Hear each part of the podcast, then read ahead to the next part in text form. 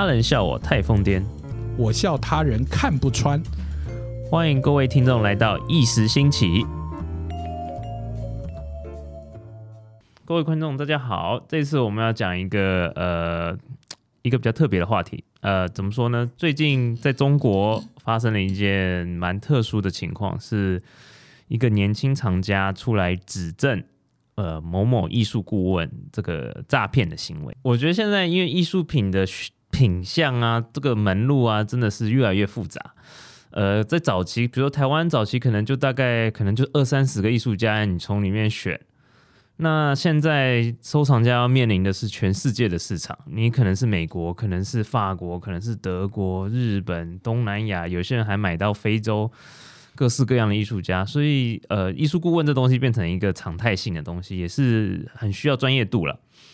那在这个这个年轻藏家的指证当中呢，他是指证这个 这个艺术顾问骗了他们家大概三亿人民币，所以折合台币应该是十二亿左右。那他指证这个顾问最大问题的两个点，第一，这个顾问会在 比如说呃，他们要买东西的时候会故意的。找找所谓的托去顶价钱，然后让那个价钱顶到一个可能呃大家都觉得开心的数字了，当然买家就不开心。然后呢，再来就是说他们发现他们收了很多的瓷器的古董，呃是有问题的。那就这两点，所以他就是非常的气愤，然后呢也告上庭去了。然后事实上警察也是呃。也是拘留了这个顾问，然后呢，现在等于是在审理当中了。那我是觉得这种事情，呃，事实上，呃，艺术圈里多多少少一直都有类似的情况，呃，然后就是到底这个顾问怎么收费呢，或是什么样情况呢，算是合理，一直呃蛮多的灰色地带了。事实上，蛮蛮有趣的是，同一时间在纽约。纽约的情况是更多钱了。这个俄罗斯的这个化肥大王雷破诺列夫，他告了苏富比，这个也是同样，基本上也是类似的问题，也是抬价的问题。那他最大的问题是在说，他之前的艺术顾问呢，就是基本上来说，他肯定跟苏富比买断了大概五六件名家的作品，然后呢，再可能呃加价呃卖给这个。这个收藏家，那他就觉得说，这个这个过程某个程度对他对他的感受是诈骗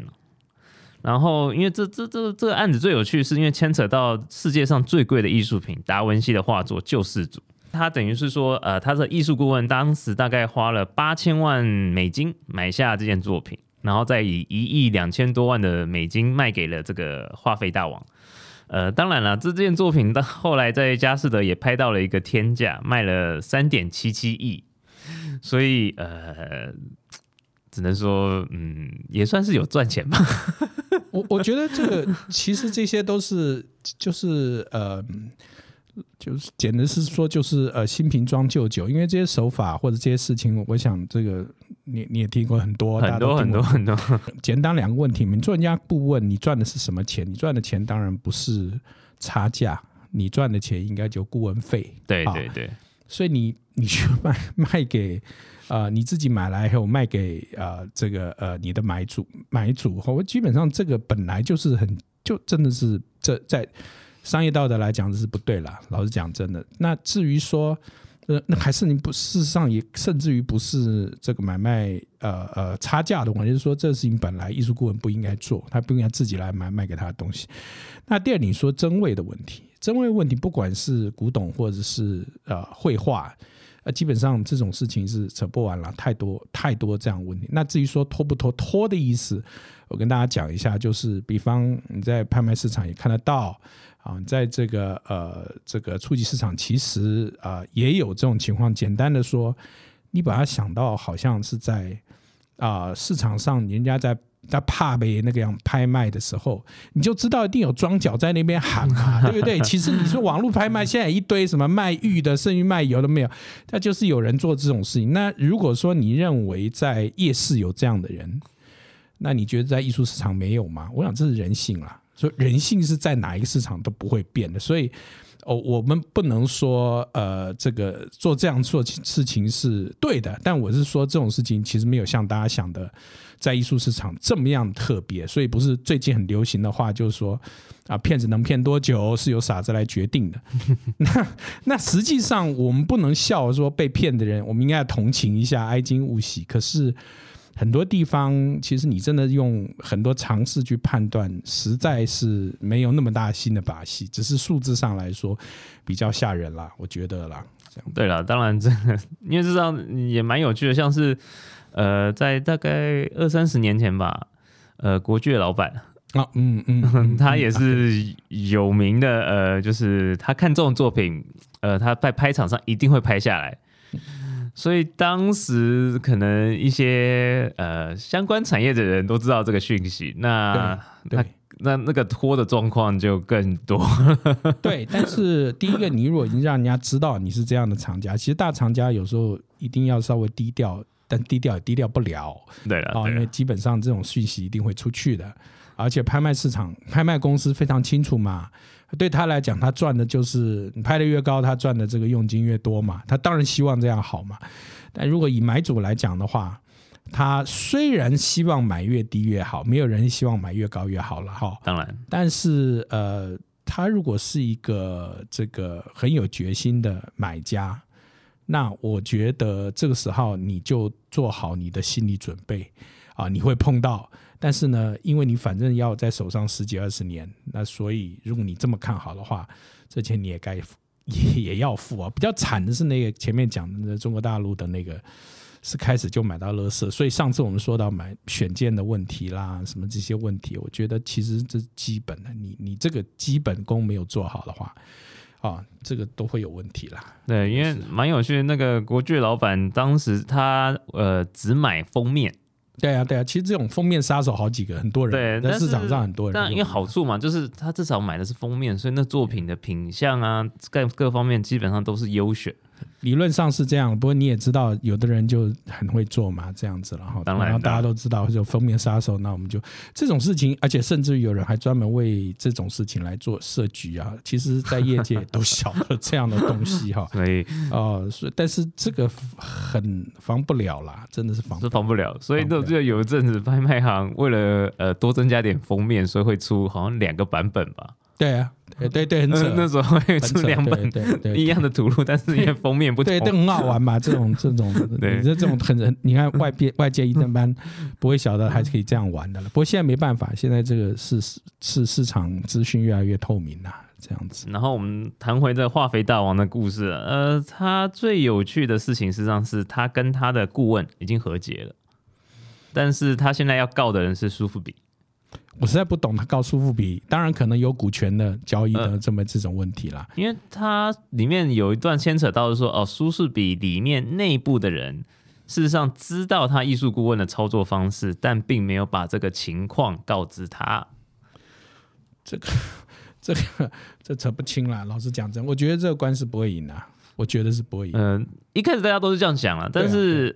因为呃，因为我之前在苏富比待过一小段时间，那。事实上，拍卖行有某个程度是有责任要告知这个客户说：“哦，你这张作品的来源，还有中间是谁经手过，或者是有赚了什么样的价差。”某个程度，他们这是个有点灰色地带了。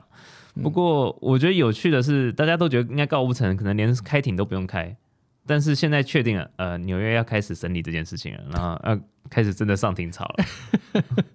OK，好，我们就只能拭目以待看吧，对不对？吃瓜群众看板凳，就像搬板凳来。中国的那个顾问的问题，实际上也同样卡在同样问题啊。大家也知道，就是你说拖这件事，或者是假真假的问题，事实上，呃，很难在法律上很难做界定了，很难界定了，很难界定。那所以也在看说，到底中国对于这方面的介入是什么？因为这东西会牵扯到另外一个问题是说，哦。呃，真假问题，那到底这个所谓的买卖真假的作品这件事情，可能就会可能会是一个比较敏感的事情另外一个我想到的就是最近呃，这个呃艺术品崩盘以外，哈，前一阵子啊，大家都在炒说 NFT 崩盘，然后呢，呃，中央银行还发了一个新闻稿，我是不知道他为什么要。这不太不太关他的事啦。但他反正就发了一个新闻稿稿，说百分之九十五、百分之多少多少多少的这个这个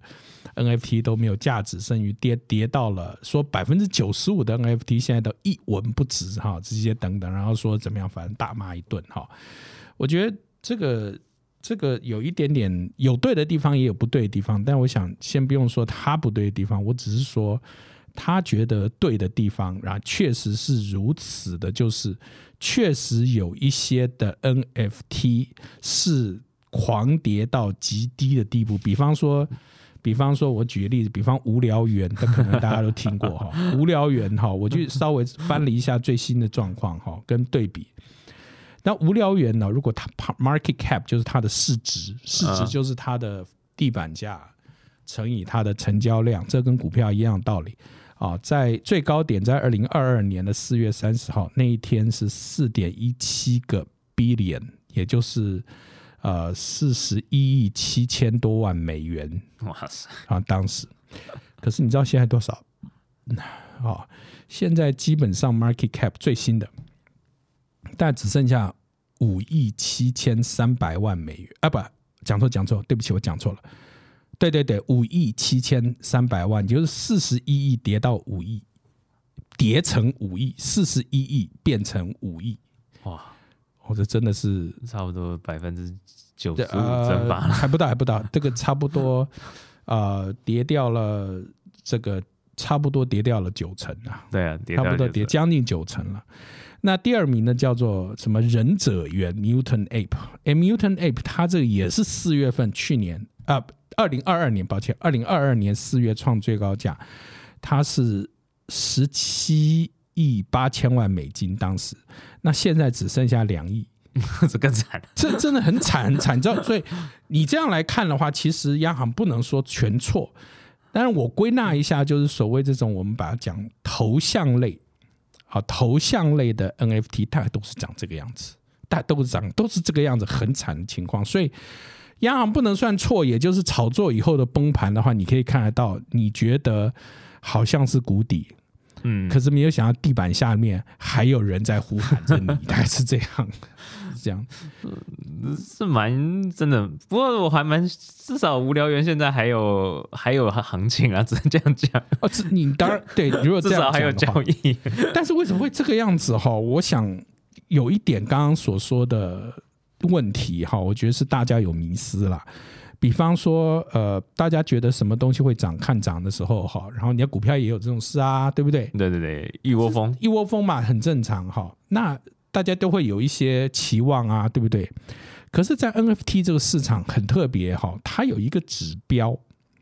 叫做呃巨金钱包 （Whale Purse Watch），就巨金钱包观察，就 Whale Watch 这样的这个 Billboard，嗯，啊，就是这种。这种就看看什么叫巨金钱包，也就是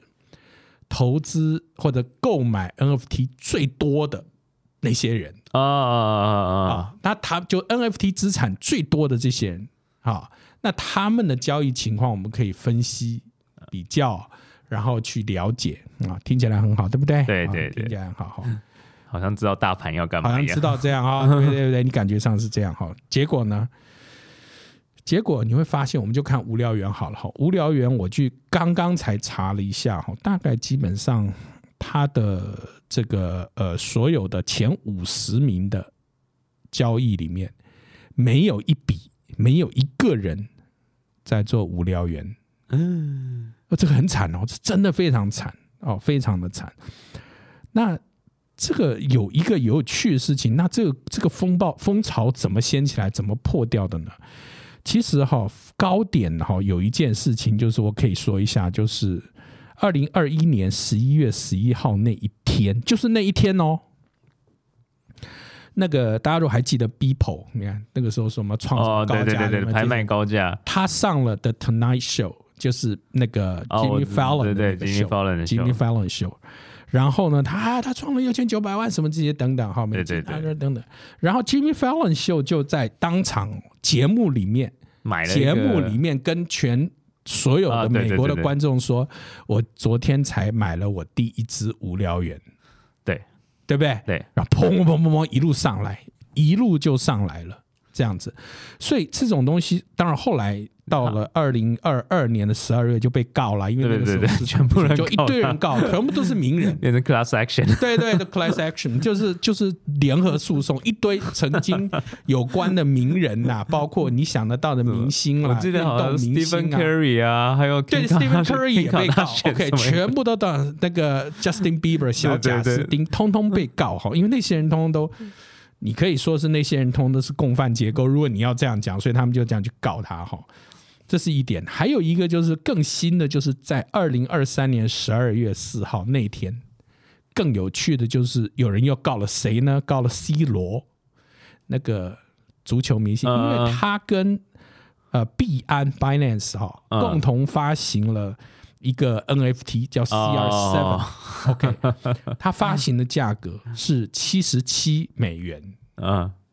那后来跌到多少？一块钱美金，一块钱，所以就大家赔啦，然后就告他哈。那我要讲的，为什么提到这个例子，又跟前面呢？很多人哦，在看待艺术品的时候，根本就像看待一个金融资产一样，可是他又没有像真正在做股票或者金融投资的时候那么审慎。他就怎么讲？他就是莫名其妙，就是哎呀，听说听这个听到用耳朵去买东西，呃，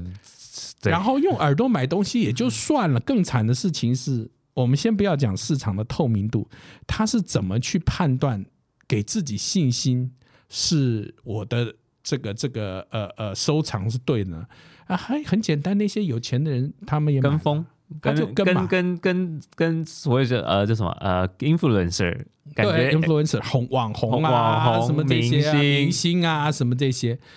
这种情况在 NFT 界啊非常普遍，而且他们还做了这个指标。这前几年上在疫情中间段的时候，当代艺术也有同样的情况了。对对，也是这样，就是跟一样，其实。再往前看，其实很多时候都有发生过这种情况，断断续续的，对对对，莫名其妙的情况，是因为我认为大家这种跟风或者是不切实际的这种的期待，哈，哦，先不要说这个市场的这个波动跟涨跌的问题，而是基本上你在收藏艺术本身的，上一次我说的是你的呃基本的这个心态有问题外，这次我要说的是。这种跟风的问题，哈，其实啊，我们并不会很意外，因为这种事发生太多 太多。我我记得在差不多呃，我的母亲在做股票那个时候，哈，她很早做股，她民国大概六十四年做股票，你就知道她是非常早。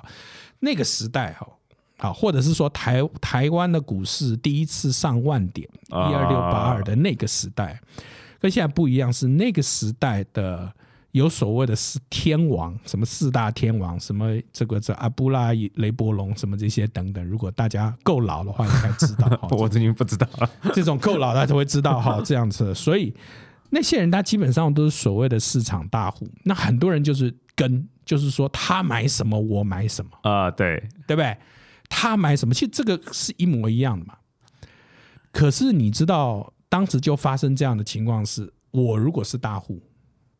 如果我知道达达是这样的话，我会怎么做？放脚下许啊，或是最后一个再上车就好了。对啊，就是这个样子啊，当时就是这样，当时就是这个样子。所以回过头来讲，拖也好，什么也好，基本上其实游戏没变，完全是没有没有变的嘛，对不对？而且我我讲个笑话，就是这讲真的，就是那个那个游先生，其中有一个大户游先阿布拉。啊，人家跟他说：“哎呀，讲后啊，啊，你这个呃，你你你的呃侄子是啊游先生，所以你应该赚很多。”他就说：“搞戏音呐，每次哈都想要让我们来上车的时候，就请大家请我们吃饭，然后就透露一个什么股票，为了可以背啊，买到就一定套。”他就一定套，就是他，你知道，就是一样嘛，就是他这样来利用你嘛，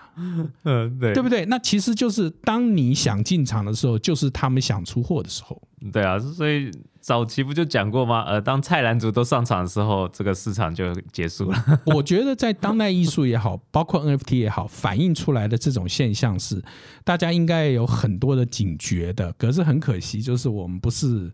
啊、看得到太多人提醒这，而这我觉得这反而这就是我们应该在这边来来戳破这种看穿这些事情的这种的这个这个宗旨啦。我觉得很多时候还是要回到自己的判断了。你太盲信某些人或某些讯息，呃，长久都不是都不是好事情了，只能这样说。对啊，而且你知道还有一点就是我，我曾经写过文章去去很清楚的看 NFT 的这种东西啊。啊，比方说有一个叫做这个马吉那什么那大大哥的，OK 啊，他说他自己在做公益啊，那我不知道，OK，他说他反正很会讲了哈，他真是很有一套，很会讲，OK，他可以把一个东西呢，那个 NFT 也是那种哈无聊猿哈，质押七十天啊，赚了四百四十万美金啊，然后呢，那个时候高点的时候呢是七十五 ETH 以太币七十五块钱。嗯，OK，然后他就因为他已经他准备要杀了，然后他从高点那边放下来，一路杀下去，杀到六十三，也差不多只有大概呃不到两个礼拜的时间，嗯，七十五到六十三，OK，然后大家就下车啦，对不对？OK，可是他是直压来的没关系，他放空无所谓啊。然后两天以内，四十八个小时，他再从六十三拉到七十三点九 ETH，那你觉得他是怎么样？他就底下接的人嘛，对不对？这个是千真万确的事情，就是这种事情在一在这个这个呃所谓 NFT 市场哈、巨鲸哈、他会玩这种游戏。那你说当代艺术市场有没有人玩这个游戏呢？我我只能说我不知道，我只能说我不知道啊。但是人性如果都是一样的话，你可能就要考虑一下啊。有的人喜欢做冲浪手，而且他比你有钱，呃，只能说一样了，都一样了。当代市场一直都有这样子的操作方法了，也是所谓的啊庄家或者是共犯结构这种东西很多啦。像这像像大家都国外很有名的就是 Andy Warhol 啊对对，Andy，Andy Warhol，Warhol 大家就很明确他他是有几个很大的庄主在护这个盘的，对所以你就会看到它的行情哦，一有变化就会有人出来护航，然后再来就是说展览，这个市场不稳定的时候，就会有很多的展览去做推推波助澜，所以它一直被巩固在这个一个地位上了。当然，它后面的庄主呃也都是只能说那个资金各方面也是够大，能够稳这个盘了。也都是在业界数一数二的狠角色，呃，两个地方你提到了哈，就是呃稳盘，我其实不会太过于呃这个这个这个嗤之以鼻哈。但有一件事，你说是超级的这种的大庄家哈，讲的完全正确，就是你去跟的人呢，你没有考虑到你的资产跟他的资产是不是有可比性，这倒也是啊，对不对？对，你说，你说 对他们来讲，或者对那些包括什么什么 Jimmy Fallon 啊，或者甚至于巴利斯希尔顿，不是啊？啊对对对一大堆，对不对？哦，对他们来讲，这真的是像巴利斯希尔九毛跟九牛九牛一毛嗯。她今她跟她的男朋友去度个假啊，她就哎好高兴啊就随便买一栋房子，海边别墅啊，那几百万美金，就这样啊小钱啊，对他讲小钱呐、对不对？而且说不定还可以写来免税。而且他买 NFT 对他对他来讲买 NFT 买个无聊猿哈，搞不好比起你我买一个什么搓鞋，这个这个这个 这个泰迪熊的布娃娃还要轻松哎。对，所以我也常常跟一些有对投资艺术品有很大强烈的呃朋友们会说，呃，你要算一下你的资金啦，你的预算也真的要达到一个目的再去做这件事。不要你说哦，像人家呃工薪族，你说每个月拿固定薪水，然后想要投个几百万，然后突然间翻身，我觉得都太难了。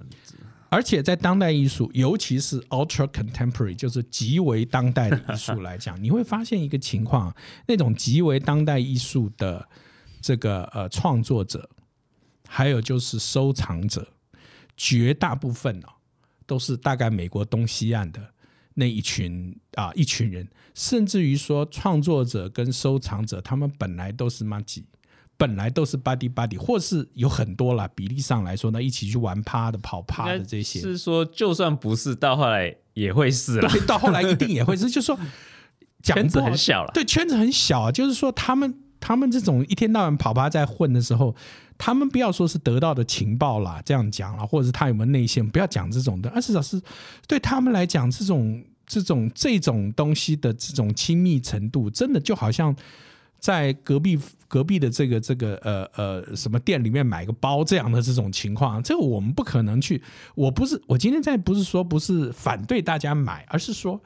这种环境是我们没有的，我们没有的。那相对来说，你的资讯成本或者是说你的机会成本应该是比较高的。所以这种事情，我觉得可能大家要想，这种生态圈跟我们。今天再去欣赏或者是收藏艺术品的生态圈，是不是能够切合？哦，那这样的话可能比较有助于你在做比较冷静的考虑，而不是跟，而不是吵，而不是去去去这个啊啊这个很快的翻来翻去哈。我觉得这最后只有把你自己累死。这样真的真的，因为艺术品收藏是很长的一条路了，不是呃真的不像大家想说哦。买个一年两年就打算就打算卖掉了，对啊，而且想想看，上次我们所说的成本问题，真的对成本的问题。你说哎，我怎么这个没有关系啊？什么这些等等，我觉得啊，真的啊，所谓千金难买早知道嘛，你到时候碰到你就知道了。而且我说你真的今天去买一些，或者是收一些哦，这个就看一看人家谁又买什么，然后自己去 Google，然后去什么这些的。我很是很赞成大家常常上网了哈，然后多看一些东西。但是我想那个比较扎实的呃艺术的啊研究也好，或者是比较呃清楚的多多样性的这个情报也好啊，或者是呃整个艺术圈的这个扩大，而不要总是陷在一个同温层也好。我这些事情是基本上你在欣赏艺术或者收藏的时候啊。都不可或缺的，多看多听了，而且是看真的东西，看看某些人写出来的某些东西，听是听真正的，对，不是自入行销的东西啦，这样子啦，对，不是这样的。OK，呃，我们这一集也就大概差不多了，只能就是奉劝大家，呃，收藏的时候要多看多听多小心，然后也祝大家新年快乐，恭喜发财。